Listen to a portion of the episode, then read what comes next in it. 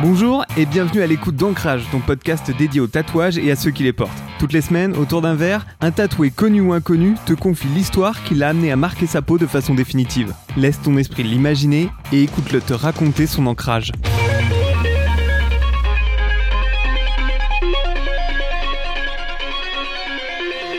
Bonjour, je m'appelle Céline.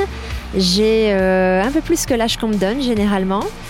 Et je suis en reconversion professionnelle dans le monde des médias et j'ai un lutin breton, donc un corrigan tatoué sur l'omoplate gauche.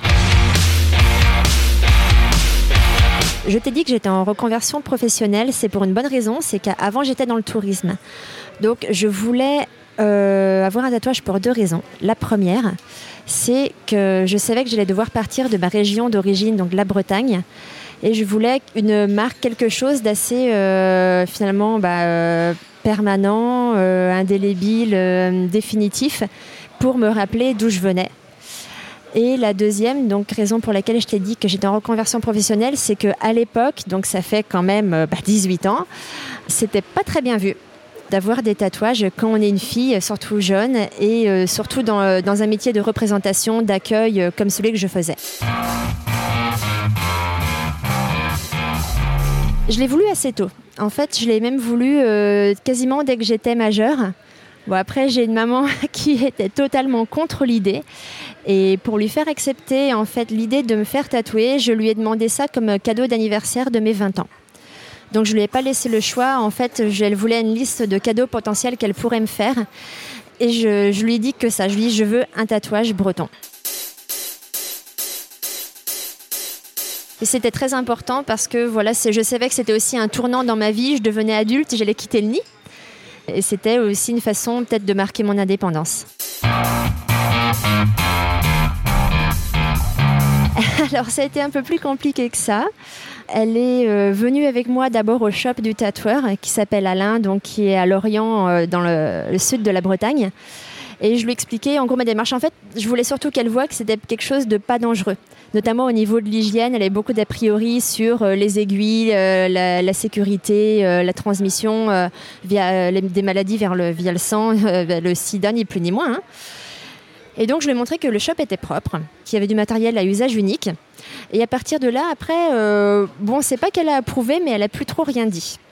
Donc j'ai choisi moi-même euh, le, motif, alors qu'elle était encore là, mais bon, elle était assise dans un coin, elle, elle, assistait plus trop aux opérations quand je discutais avec le tatoueur.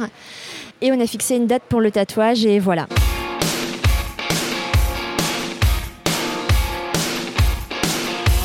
C'est un tatouage que j'ai choisi euh, dans un livre. En fait, c'est comme un flash. Au final, c'est pas quelque chose que j'ai dessiné moi-même, mais euh, il m'a parlé. Tout de suite, je me dit voilà, c'est celui-là que je veux.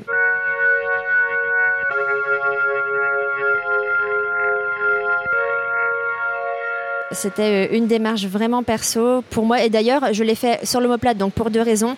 La première, c'était parce qu'il m'appartient et que je voulais pas forcément euh, que tout le monde puisse le voir. Et le deuxième, c'est aussi donc pour des raisons pratiques, pour que je puisse les cacher par exemple sous un chemisier ou sous un tailleur euh, quand j'étais en réception.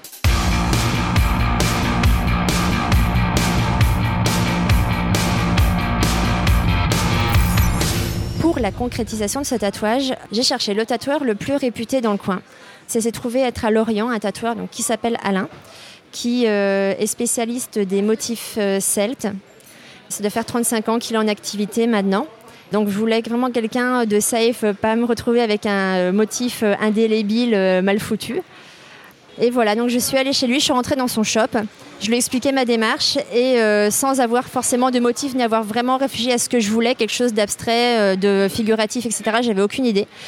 Et j'ai vu qu'il avait des, pas mal de livres en fait dans un petit salon d'accueil avec beaucoup de motifs, dont le livre d'un artiste euh, illustrateur qui s'appelle Pascal Moguerou qui fait des, euh, petits euh, personnages de la forêt, en gros des lutins, des elfes, des fées, même des personnages avec des champignons, des escargots, des animaux, vraiment beaucoup de choses, mais toujours en rapport avec le monde celte. Alors qu'est-ce qu'il représente visuellement? C'est un corrigan, donc c'est un petit lutin de la forêt qui tient une noisette au-dessus de sa tête et qui, euh, qui prend son élan pour jeter sa noisette comme si c'était une boule de bowling. Voilà, donc il est habillé avec euh, un pagne en feuille et il a un chapeau en forme de feuille de châtaignier euh, sur la tête. J'avais repéré ce petit personnage au fil des pages des livres que j'ai consultés dans le shop. Et je le trouvais joli, mais je trouvais pas vraiment de, de, d'action qu'il faisait que je trouvais joli. Et là, quand je l'ai vu avec sa noisette, en fait, je l'ai trouvé vraiment marrant. Je le trouvais euh, un peu différent des autres. Je me suis dit que personne n'aurait le même après tout. Et en effet, j'en ai jamais revu d'autres, même de cet illustrateur, j'ai jamais revu d'autres tatouages.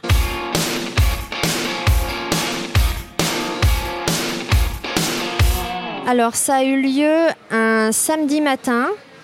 Euh, le samedi qui a suivi ma date d'anniversaire, je crois que ça devait tomber un mercredi, donc c'était vraiment trois ou quatre jours après. Très tôt le matin, euh, j'avais le permis, donc je suis allée au shop toute seule. J'ai proposé à ma mère de venir avec moi, qui a décliné. Donc j'y suis allée toute seule comme une grande, en n'ayant rien avalé parce que j'avais trop peur d'être malade. Et je, voilà, je suis entrée un peu tremblotante dans le shop pour mon rendez-vous. J'étais vraiment toute seule.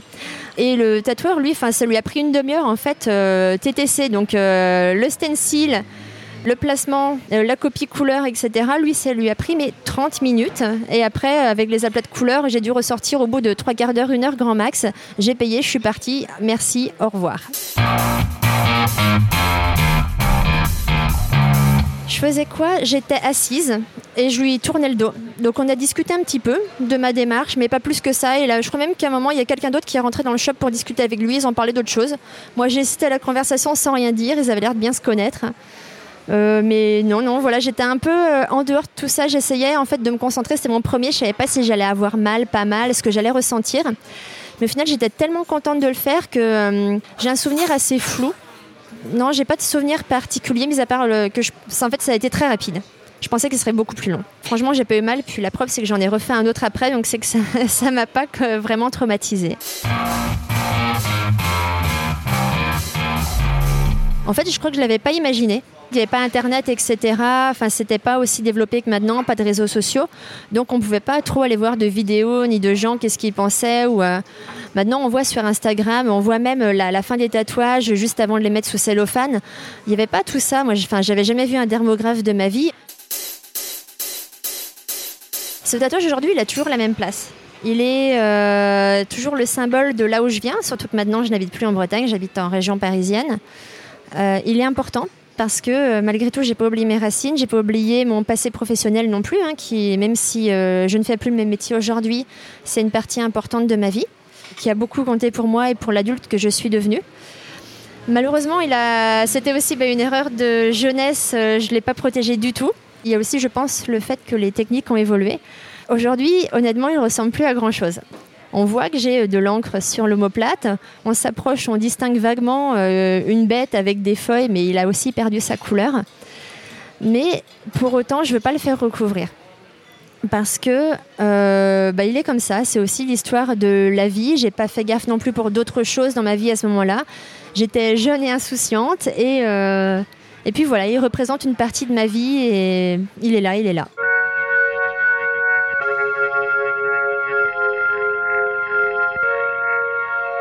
Quand je suis arrivée à Paris, j'ai cherché à essayer de, je sais pas comment dire, pas le rénover, mais essayer de le repasser un peu pour essayer de le rafraîchir, ne serait-ce que le fait qu'il ait plus de couleurs, essayer vraiment de, l'améliorer pour qu'il reste quand même, parce que je l'aime beaucoup quand même, c'est, comme je t'ai dit, enfin, c'est un symbole pour moi. Et euh, il est important et je, tiens vraiment à le garder, je ne veux pas le faire recouvrir. Et je me suis heurtée vraiment à des refus partout, déjà parce que euh, beaucoup de tatoueurs ne veulent pas, c'est légitime, retoucher le travail d'un autre artiste. Aussi parce que les techniques ont évolué et donc, euh, de toute façon, c'est limite pas rattrapable. La seule chose qu'on m'a proposé, c'est de, remettre de la couleur dedans. Or, depuis, mes goûts ont un peu changé également. Je ne veux plus de couleur. Donc on aurait pu le refaire en noir et gris, ça je sais que c'est possible. Mais euh, quant à euh, repasser les lignes pour qu'elles soient un peu plus nettes, ça je sais que ce n'est pas possible.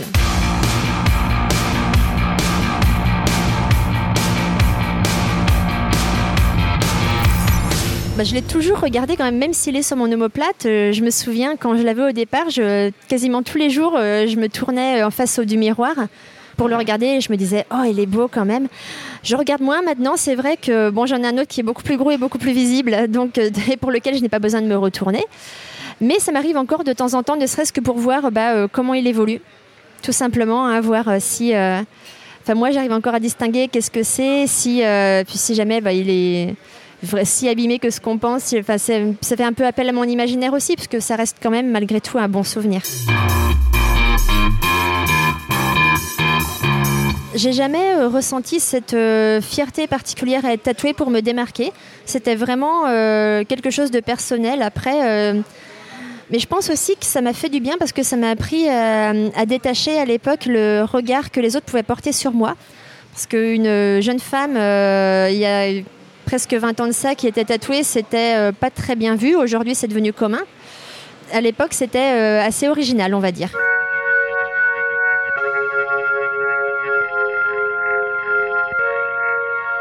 Aujourd'hui, je peux pas te dire que je le trouve beau parce que je sais qu'il est abîmé, mais il tient toujours euh, la même place, en tout cas euh, bah, dans ma tête et dans mon cœur. Euh, donc le rattachement à ma région d'origine, il reste un symbole très fort pour moi.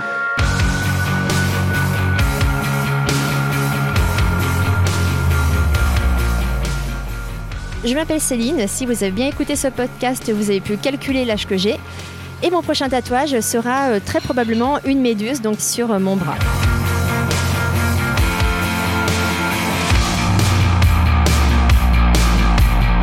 Merci d'avoir écouté Ancrage. Retrouve tous les épisodes sur Apple Podcasts, Deezer, Spotify et les plateformes habituelles.